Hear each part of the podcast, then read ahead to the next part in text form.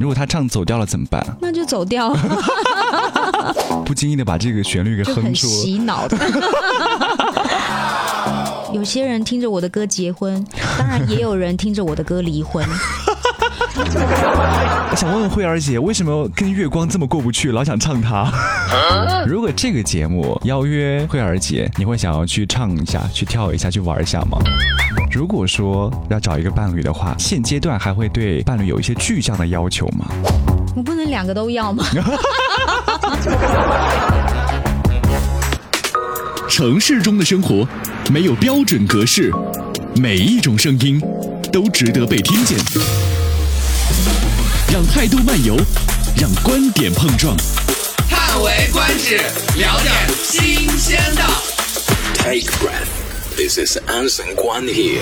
嗨，各位，这里是叹为观止，我是关悦。出道二十一年，歌手周慧的声音呢，总是不绝于耳的。无论是人人都会哼唱两句的“你我约定”，难过的往事不许提，或者是好想好好爱你这一句话只能藏成秘密，亦或者是发布的新一批当中，我个人非常喜欢的《弯弯的月光》，这些旋律呢，都是不绝于耳之外，也都流淌进了我们生命当中，好像陪伴了我们真的很久很久，每时每刻都会听到周慧姐的声音。因为有的人她在二十多年前可能还是一个小姑娘或者是小伙子，但现在她可能已经变成了父母，变成了长辈，但。周慧的声音一直在陪伴着我们，所以今天我们特别邀请到了歌手周慧来跟我们分享她的音乐故事。有请周慧。关悦你好，还有所有的听众朋友，大家好，我回来了。是因为这个慧姐本身就是祖籍湖南，人对对，应该回长沙还蛮亲切的。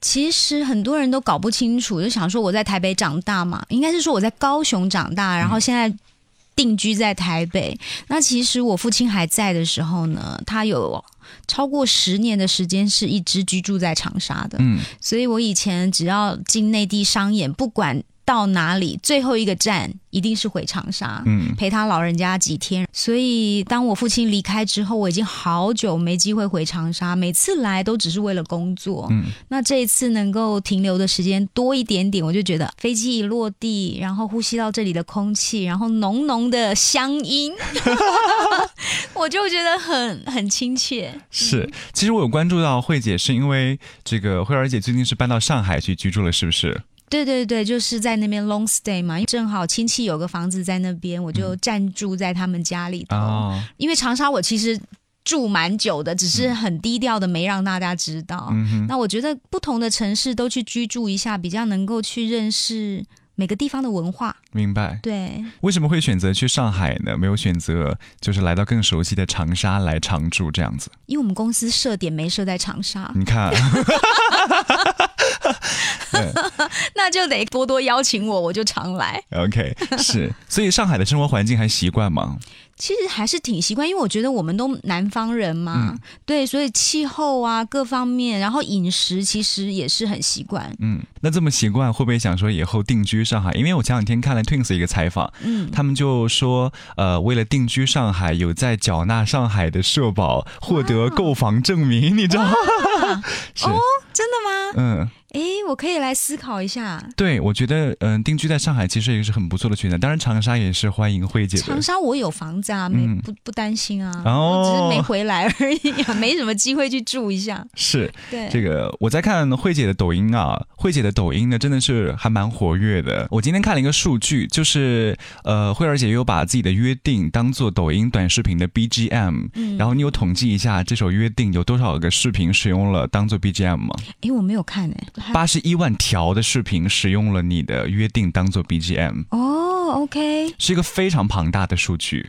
哇哦，是吗？嗯，我其实真的没有去看后台发生什么事。是，所以你会不会就是看到大家就是刷抖音的时候刷到，哎，他用我的歌在当做 BGM 之类的？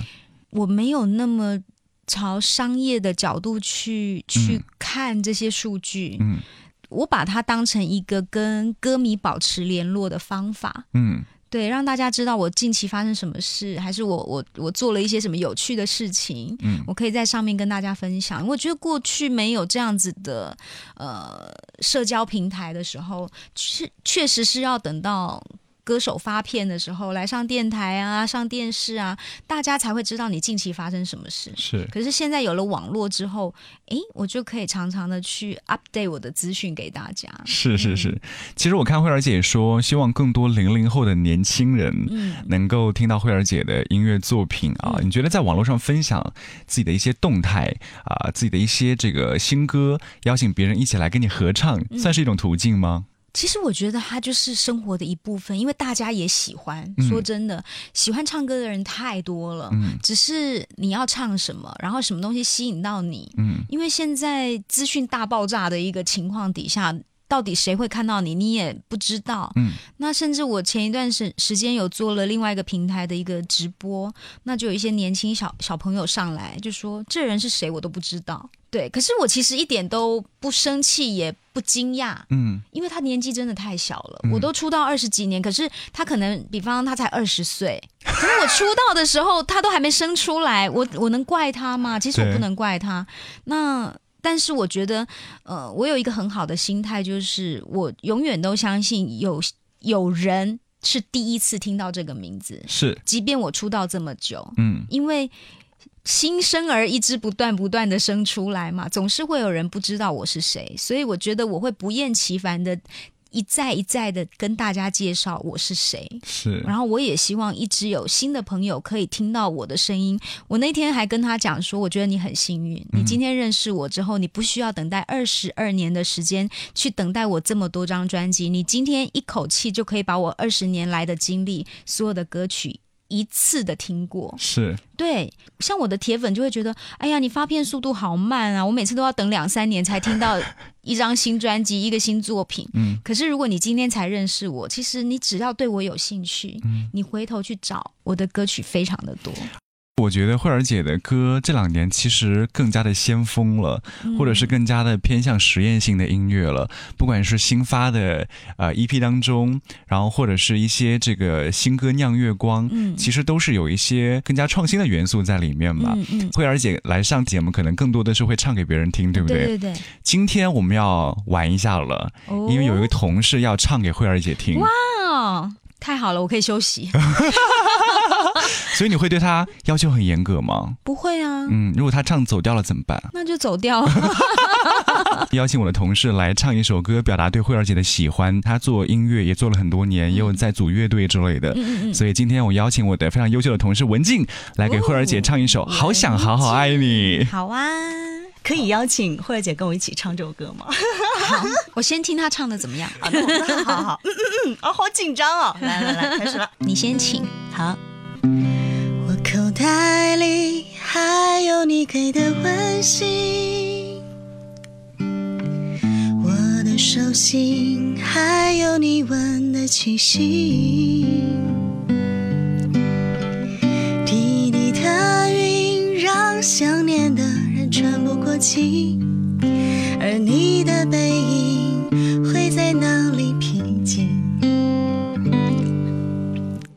跟踪记忆，我才能和你接近。可惜，眼泪没有声音。有一些人容易动情，也容易忘情。我爱过了你，心永远在哪里？好想好好爱你，这一句话只能藏成秘密。关上窗外的雨，反复触碰好想好好爱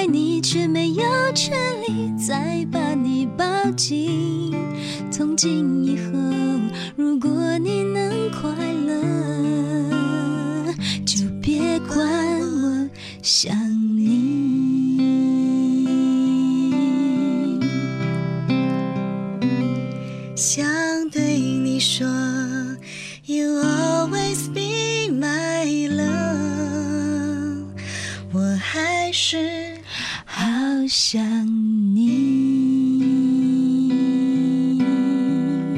哇，好棒哦！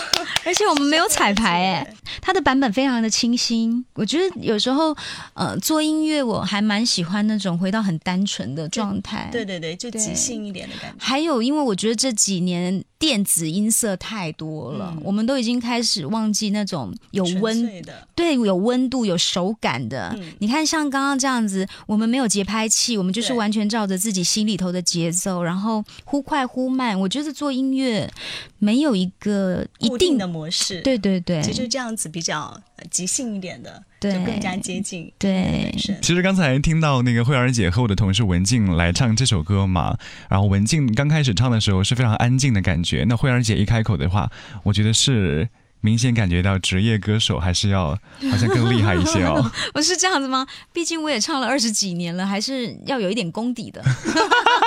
所以就是是不是慧儿姐第一次听到有人当着你的面即兴弹唱给你听？应该也有，但次数应该不多。嗯，对对对，他们会觉得有点在关公面前耍大刀的感觉。他都敢唱了，代代表他已经准备好。基本上，如果你没准备，都根本不敢来。所以我觉得他是有备而来的。对，呃，前段时间呢，腾讯也有发布了年度十大热歌，嗯，我不知道慧儿姐有没有关注一下，他们发布的歌曲呢，就是刚才也有像慧儿姐聊到的，好像都是一些抖音平台的一些音乐，嗯嗯，然后呢，当时你知道“华语乐坛”这个词一下子就冲上了微博的热搜，嗯。大家就会觉得，哎，这些歌曲怎么会变成年度十大热歌？嗯。我看了很多歌手、职业歌手都对此发表了一些看法，嗯，就是不知道慧儿姐会不会觉得，在抖音平台有一些上来就是副歌的歌曲，嗯。没有主歌的歌曲，你觉得对此有你有一些看法吧？你觉得音乐应该这么做吗？其实我觉得音乐本来就没有什么对错。嗯对，就像比方我们小时候看一些卡通片嗯的儿歌就特别短，嗯你能够说它错吗？嗯其实它让小朋友听很 OK 的，嗯因为小朋友记忆可能没那么长，嗯它就这样短短的，很好记。所以你说现在抖音平台的一些所谓的热歌、热歌榜上面的歌曲，可能只有三十秒，对，它就是很快很准的去抓到大家的耳朵。但是，呃，我觉得音乐本来它就分非常多种的层次，比方像我们到现在学钢琴、学吉他，还是学小提琴，各种乐器，你如果是古典乐器的话，你再怎么样还是在弹那些上百年的东西。嗯，它为什么值得被留下来？因为它很经典，是甚至到现在它已经成为不朽。对，对，所以我觉得现在的流行，未来留不留得住，我们不知道，我们就留给时间去考验。嗯但是任何形态的音乐，我都相信它有存在的价值跟必要性。嗯是，所以我觉得你看慧儿姐这么说，她自己本身是有作品的，嗯像很多这个年轻的歌手啊，你可能刚看到他名字说，哎，这是谁？嗯然后听到他的歌曲说，哦，我好像在抖音上隐隐约约有听到过但是提到慧儿姐，大家会想到哦，约定，好想好好爱你之类的。对，所以我觉得还是这个有底气来评价。然后同样，我觉得慧儿姐作为一个过来人，还是很知道音乐要去怎么做的，可以这么理解吗？我当然相信，而且我还是走在自己的道路上，我并嗯不会因为说、哦，现在一首歌其实只要三十秒，我就只要做三十秒就好。是我，不会为了市场的趋势去妥协，嗯我还是会做自己该做的事情。嗯那再来就是，我觉得身为一个艺术家吧，艺术家总是有一些很奇怪的脾气，再加上湖南人。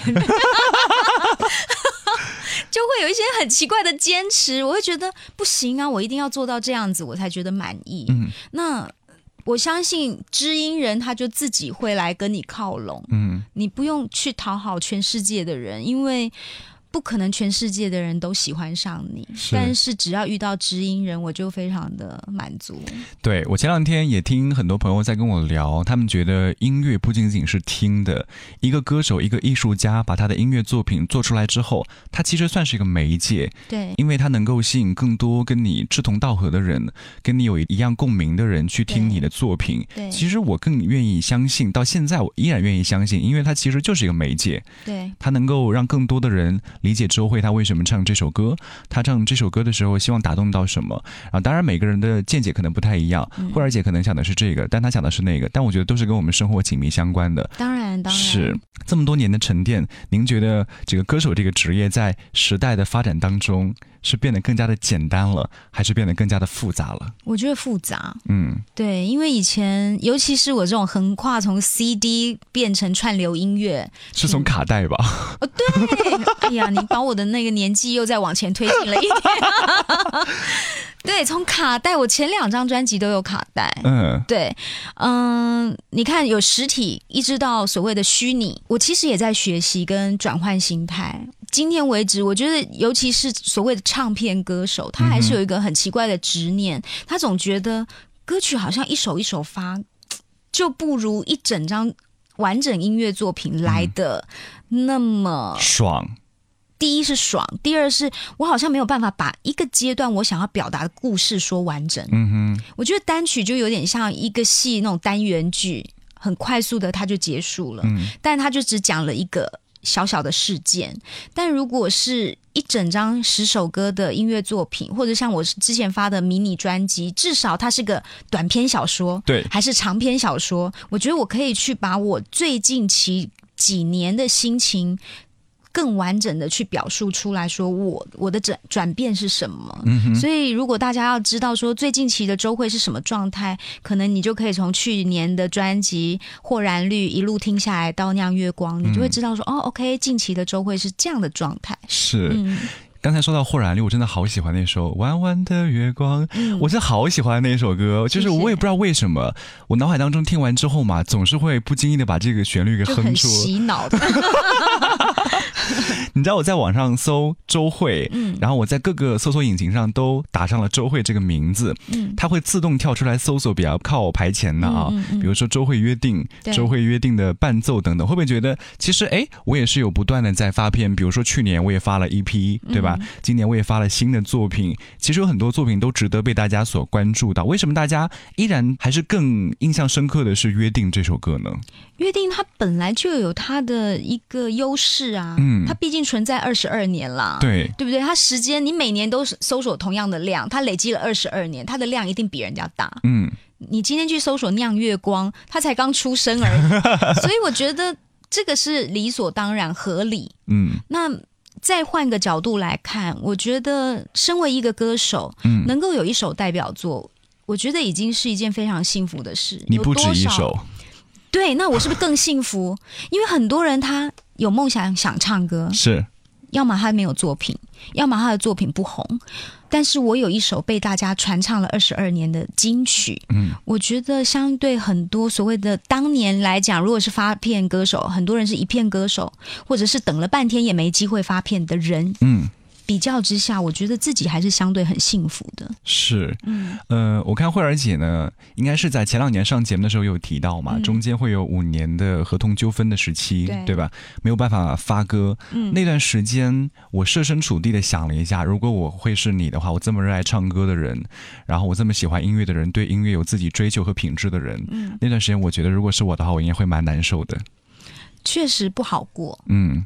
但是呃，日子也还是要过下去。只是我觉得年纪小的时候，有很多东西你使不上力，然后也想不透。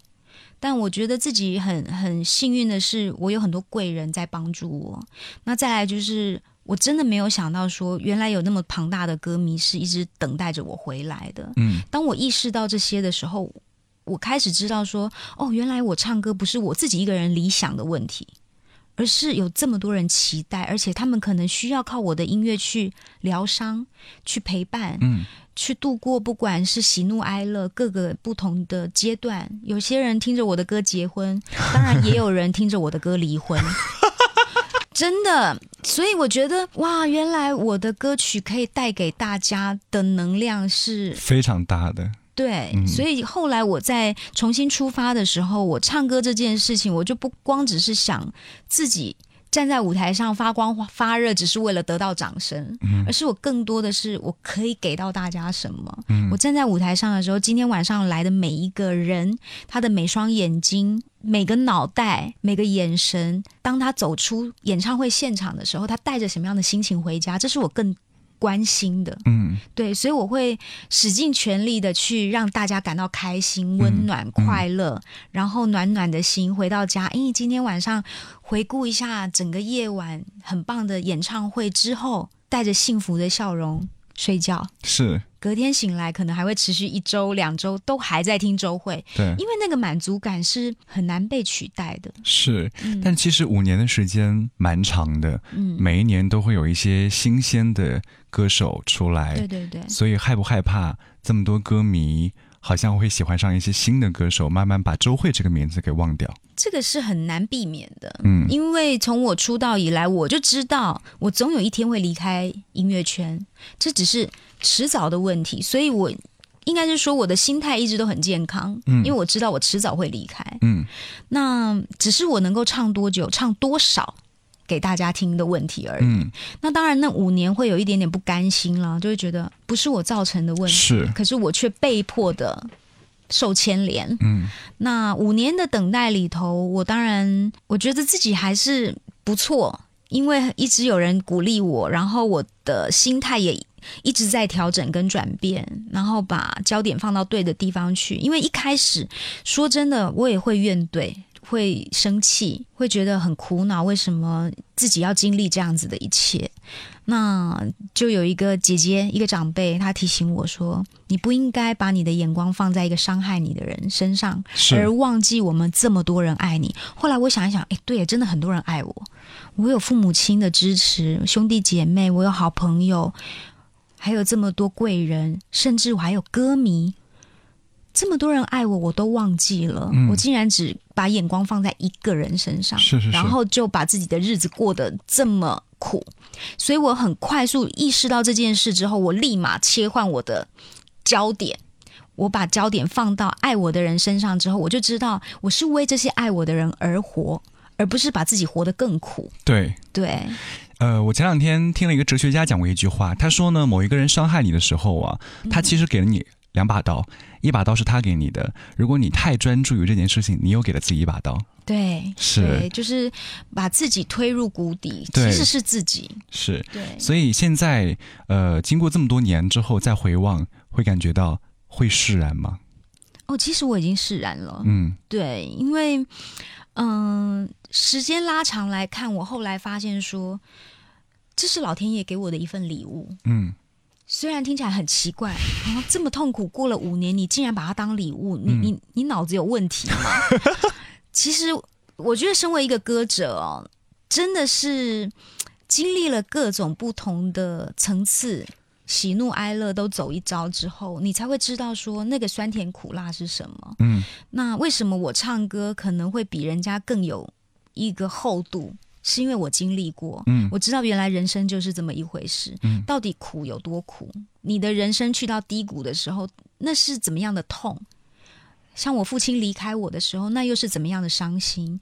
我的我被分手的时候是怎么样的难过？其实我都经历过了之后，我反而可以看得很清楚。嗯，然后呢，好像我我的仓库里头就存了很多不同的情绪。等到我哪天需要用到这个道具的时候，嗯我一进到录音棚，我一看到这个歌词，比方我要唱《酿月光》嗯我就知道，OK，当你深爱的人离开你了，对，你是怎么样的思念，我就可以把思念唱得很到位。嗯。嗯，其实我真的非常喜欢慧儿姐这两年的状态，因为更轻松了，而且我更愿意用没有边框了来形容你，因为我能够在你身上翻到，哎，慧儿姐可以在 MV 当中又唱啊又跳啊，还蛮有意思的，你知道吗？就以去年推出的一批这个忽然绿当中，你看有这个 Disco Funk 的骗人部，对，这个我觉得是非常玩味的，这可能放在以前的身上，我听到的时候，哎，这是周慧唱的吗？嗯我会反问一下自己。还有充满 R&B 味道的《弯弯的月光》，都令人好惊喜。嗯作为一个年轻人来说，我其实非常喜欢这两首歌。嗯当时这个为什么想说我要去做更多的尝试，我要去看看我能不能去演绎这样的作品，或者是为什么我要把摘在我身上的一些标签，大家熟悉的周会给放弃掉，我要去做更多的尝试呢？其实没有放弃任何的东西，只是说每个人身上本来就有各种不同的可能性。嗯那选择性的在某个时间点给大家看到不同的面相。嗯那我觉得到我现在的年龄，到我现在经历过的这些风风雨雨、高高低低之后，诶，好像此时此刻来做这件事，它非常的合理。嗯，以前大家都已经很框限的，在于周慧好像就应该等于抒情歌曲，它应该疗伤，它应该很悲痛，就是各种好像偏辛苦的那样的词会在我的歌曲里头出现。嗯，但难道我就不能释然吗？我我也有放下的一天。如果嗯过去的周会是要悲情的，嗯现在终于走到了释怀的那一块了，嗯那我也真心做到了。所以我觉得唱起来就不再有一种让人家觉得，哎，好像有点格格不入哦，嗯听起来挺合理的。嗯而且我的状态，包括在 MV 上面呈现出来的，也确实是那么一回事的时候，它就合理了。对。对，团队当时会有一些担心吗？就是要唱《骗人不》这首歌，没有，我倒是挺坚持，一定要唱这样子的东西让大家。所以就是团队一开始是不想让你唱。也没有到不想让我唱，因为呃，我觉得毕竟唱歌唱久了，还是挺清楚知道说我适合什么。嗯但是制作团队在收歌的过程里头，我相信他们还是对我有一些既定的印象、刻板的印象。在收歌，包括创作人在写歌曲给我的时候，他们都会被框限。嗯所以我近期的作品，从我复出之后，其实我参与音乐制作的部分就越来越多。那我会去主导一些我想要的方向。包括我会找很多的小样 reference，嗯让公司团队们去去听，让他们知道说，哦，原来现阶段的周慧是想做这些事，那就会很精准的去切入我接下来的音乐走向。嗯，对嗯嗯，所以用慧儿姐自己的话来介绍这张 EP《豁然绿》。嗯其实听名字就能够听出来，你好像真的已经豁然释然了。嗯你会怎么来推荐跟介绍的？我觉得每个人都会有他成长的轨迹。那到现在，我觉得我终于来到四十加哦，来到四十加这个年纪，可能有些人会很避讳，但我反而是很坦然的去面对，因为我觉得它就是个数字。嗯但我还蛮喜欢四十加的状态，嗯因为我在二十几岁经历合约纠纷低潮的时候呢，我要去面对三十岁的时候，我是很很很恐慌的。我那时候合约都还没摆平，我要进入三十岁的阶段，我觉得我好像一事无成。即便我留留下了那么多所谓大家喜欢的音乐作品，但是我的心理状态是还没有建设完成的，我还没有完全走出来。所以我要面临三十岁的时候，我是很害怕的。我觉得我还在让父母担心。嗯，那三十岁到四十岁之间，我当然谈了恋爱，也经历父亲的离开，我。又来再度的来到了另外一个低谷期的时候，我发现哇，人生其实很多东西真的是计划赶不及变化，嗯我要随时随地把自己准备好跟调整好。走进四字头的时候，我发现诶，原来我过去这十几年累积的所有生活经验是让自己更强大了。所以我在做豁然率的时候，我是把这样子的心态放进来，我让大家看到了我原来我成长成一个更好的自己。嗯然后我也希望《豁然率》这张专辑给很多正在经历人生低谷的朋友们一点力量，嗯因为你现在经历的所有事情，不代表它没有意义。嗯像你刚刚说的，如果害你的人已经给你一把刀，你不应该再拿着另外一把刀捅自己，是对吧？是。嗯其实除了《豁然绿》这张专辑之外呢，有推出《酿月光》。嗯，其实你看《豁然绿》当中弯弯的月光，这次又是酿月光，而且我记得之前的歌曲当中也有跟月亮相关的，对不对？诶有吗？有 哎、都忘记了。你为什么？我想问问慧儿姐，为什么跟月光这么过不去，老想唱它？嗯其实我要谢谢诗人陈老师，嗯因为这个 idea 是他想的。嗯呃，但是当然，弯弯的月光是因为徐世珍老师对我生活做了观察之后，他写出来一首这样轻快的。呃，套套在一个轻轻快旋律上面的歌词，嗯因为他觉得说，诶，他这几年对我的观察就是，我很喜欢旅行，嗯我常常自己一个人飞来飞去。然后呢，我虽然没有再谈恋爱，可是我把自己一的生活也过得很精彩。嗯他觉得这个是可以去凸显现在不管是男生还是女生，如果你单身自己一个人，你看我过往唱那么多情歌哦，要么就是热恋，要么就是伤心分手什么的，可是好像从来没有任何一首歌曲在教我们失恋与下一次恋爱之间，我们该怎么把自己准备好，嗯，对吧？嗯这个过渡期，如果你自己单身一个人的时候，你是什么样的一个状态？对，那我觉得《弯弯的月光》刚好就是这样子的一个想法。那也因为我觉得徐世珍老师写回来的词大家太喜欢了，所以让施仁成老师想到了说：“哎，我们接下来的演唱会，会在台北嘛，嗯叫《漫步月光下》，就完全是以弯弯的月光为一个。”出发点去设计出来的。当一个勇敢的女生，她漫步在月光底下的时候，回头去看这二十几年来累积的所有歌曲，那是一个什么样的回忆？嗯，所以刚好是今年《漫步月光下》演唱会，我本来今年还要开《漫步月光下》，可是因为疫情的关系，嗯所以我也没办法进内地把这场秀带进来巡回。嗯那本来是想说一周年的时候想要来一个温暖回忆，去回顾这过往的点点滴滴，所以才有了酿月光。嗯那这个主题也是我们想出来，我们希望以思念为一个背景为主题，然后就出了这样子一个功课给方文山老师。对，是这个《酿月光》这首歌呢，刚才呃慧儿姐也说到了，是方文山老师的词，谭汉霄的曲，可以说制作非常的精良，再加上周慧姐的声音非常的甜美啊，所以就是给到方文山老师的算是一个命题作文，对不对？对，没错。那你觉得他的这个命题作文发挥的怎么样？非常好，而且我一、一拿到词的时候，我想酿，为什么是酿？月光为什么是用酿的呢？嗯我忍不住回头问他为什么是酿，他说“酿”这个字是他听我的歌声想出来的，嗯。他觉得我的声音是越沉越香，嗯，像纯酿的美酒，哦，像陈醋一样这样子。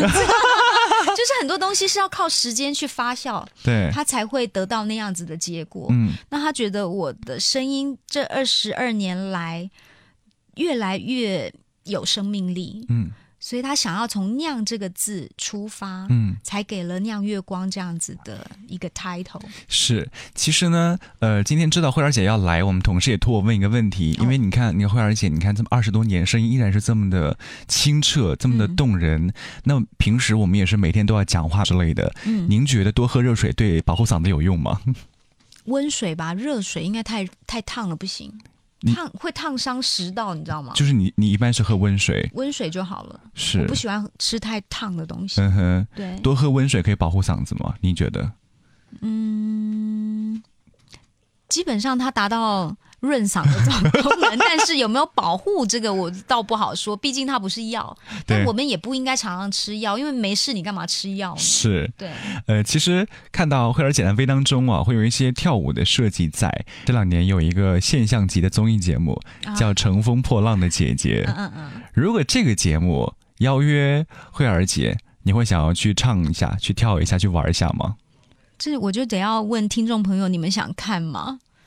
对啊，我想做也没用啊，大家想看节目才会邀请我去啊。如果大家想看的话，慧儿姐愿意去跳、去唱吗我觉得好，我这样说好了，我愿意去，跳的好不好是另外一回事。？OK，对吧？因为我觉得先尝试嘛，嗯那跳不好也顶多让大家就是就认清了说啊，他真的是抒情歌手。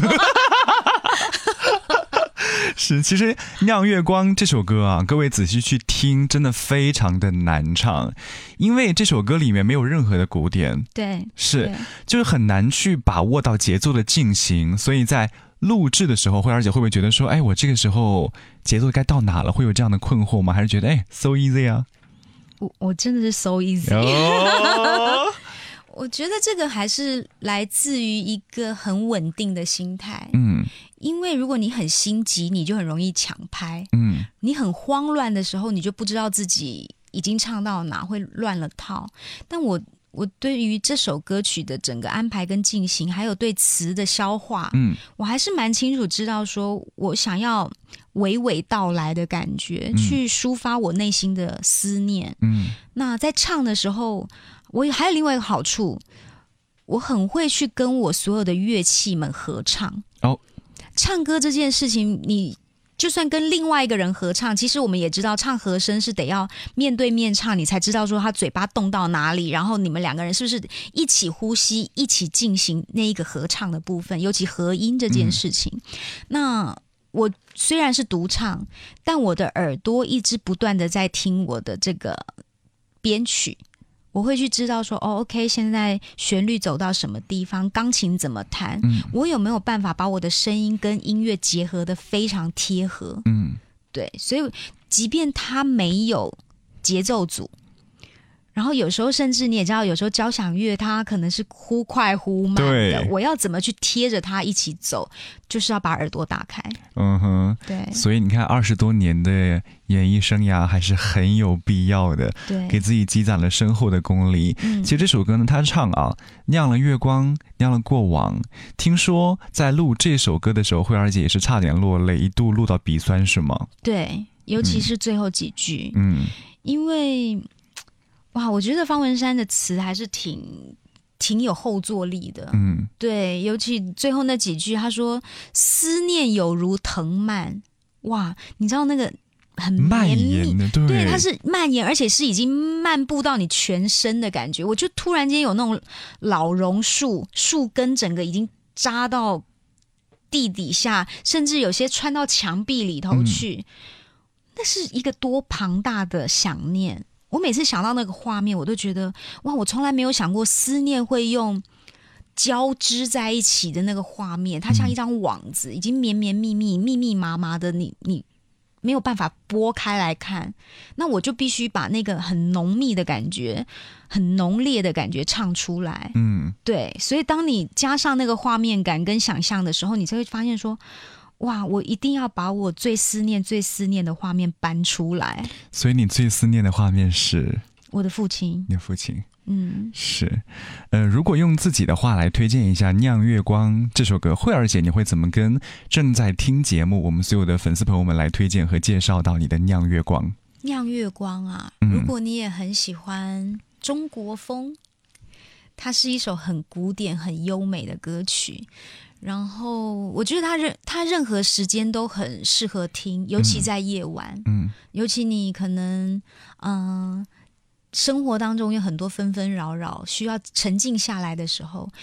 我觉得这首歌是一个很适合陪伴你的歌曲，会让你很舒心。嗯那如果你真的刚好在思念某一个人的话，我相信你听到这首歌你会落泪，嗯可是他可能也会帮助你走过来。是，嗯写歌的人动了脑，唱歌的人动了心，嗯，听歌的人也是动了情的。没错。是，呃，这么多年，随着各种这个女性的综艺、女性的电视剧被大家慢慢的放大，被大家所喜爱，我发现“独立女性”这个关键词最近真的很火。慧儿姐，如果说要找一个伴侣的话，现现阶段还会对呃伴侣有一些具象的要求吗？你会想要找一个心灵的伴侣，还是一个生活上的伴侣？你觉得哪个更契合性，要更重要一些？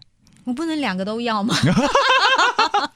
心灵、心灵跟和生活，生活都很重要啊。嗯，对，那所以还会有一些更具象的要求，我觉得我不是一个太在乎外在的人。嗯对，我觉得走心这件事还是比较重要。嗯哼。但生活可能可以少一点点，没关系。生活少因为我希望我的男朋友住隔壁，不想跟你住一起我觉得住一起很麻烦，，why 住隔壁就好了。why？就想要今天不想看到他的时候，也不会见到他，我觉得蛮好的，哦不需要一直在同一个空间里头，然后好像二十四小时都绑在一起。嗯哼，对我觉得还是是要有你刚刚讲的嘛，独立女性。是所以我觉得，嗯，每个人都有自己生活要面对的事情。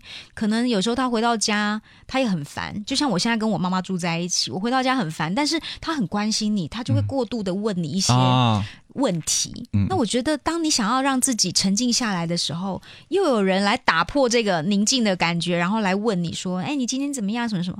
我我此刻就不想讲话。嗯那其实我不是想要没礼貌，也不是想要对他发脾气，可是因为你的情绪就是没有办法整理好，嗯，所以如果我可以独处一下的话，我觉得蛮好的。是。嗯，关心则乱，我觉得这个词儿说的是一点都没错，特别是放在自己非常亲近的人的身上。对对对，所以我觉得现在因为我已经非常了解自己的个性是怎么一回事，嗯哼，所以我也不希望把自己那一面让对方看到的时候，以为你在对他有什么不满，或者是其实不是，有时候就只是想要整理自己。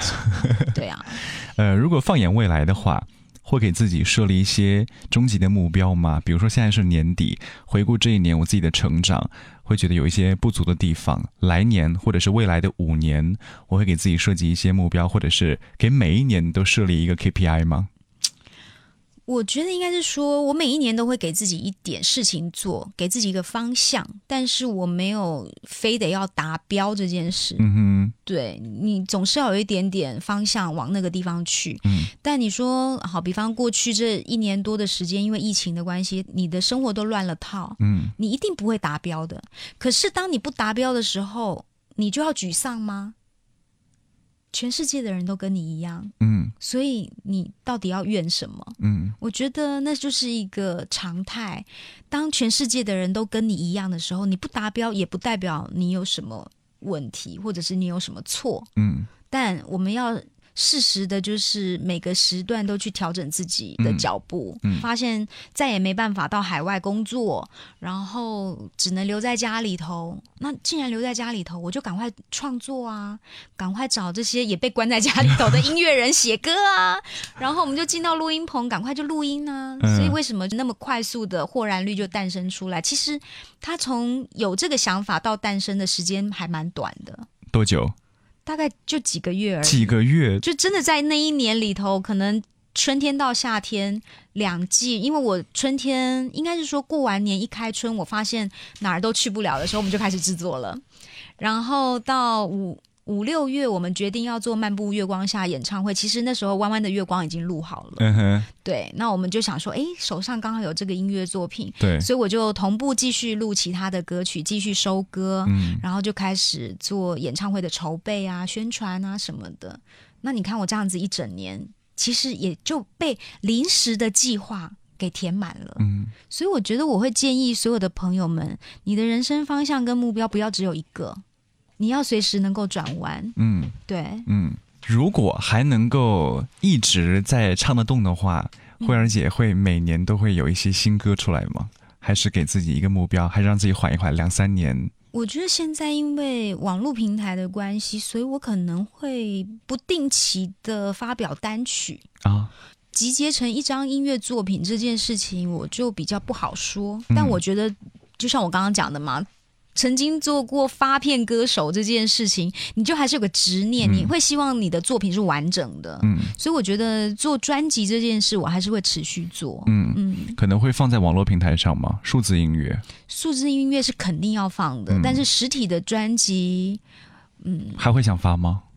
我想发哎、虽然可能以后都找不到 CD player，对啊。但，是我觉得它就是对我来讲，它是个作品集，就像作家你会想出书是一样的。嗯如果没有一个纸本列印出来，然后陈列在书局里头，嗯，陈列在架上，那个感觉就是好像不够完整。如果你也可以一直写网络的文章啊，明白对吧？是是是是是。嗯其实呃，现在有很多歌手依然是会发实体的这个唱片嘛，嗯实体的 CD，但是呢，现在有很多问题，就是很多的汽车品牌他们的新款的车型。已经没有 player 了。对，已经没有 CD 的那个插口进去了。对，那所以呢，更多的我觉得可能是在家里面去播放，如果你喜欢的话，或者是更多的是一个收藏的一个概念在了。我觉得其实它真的是未来会走到变成收藏品的一个方向去，那肯定以后就会变成是限量。嗯对，因为真心想要的人就是那些人，我觉得就是去满足那些真的想收藏的人。嗯那其他的人就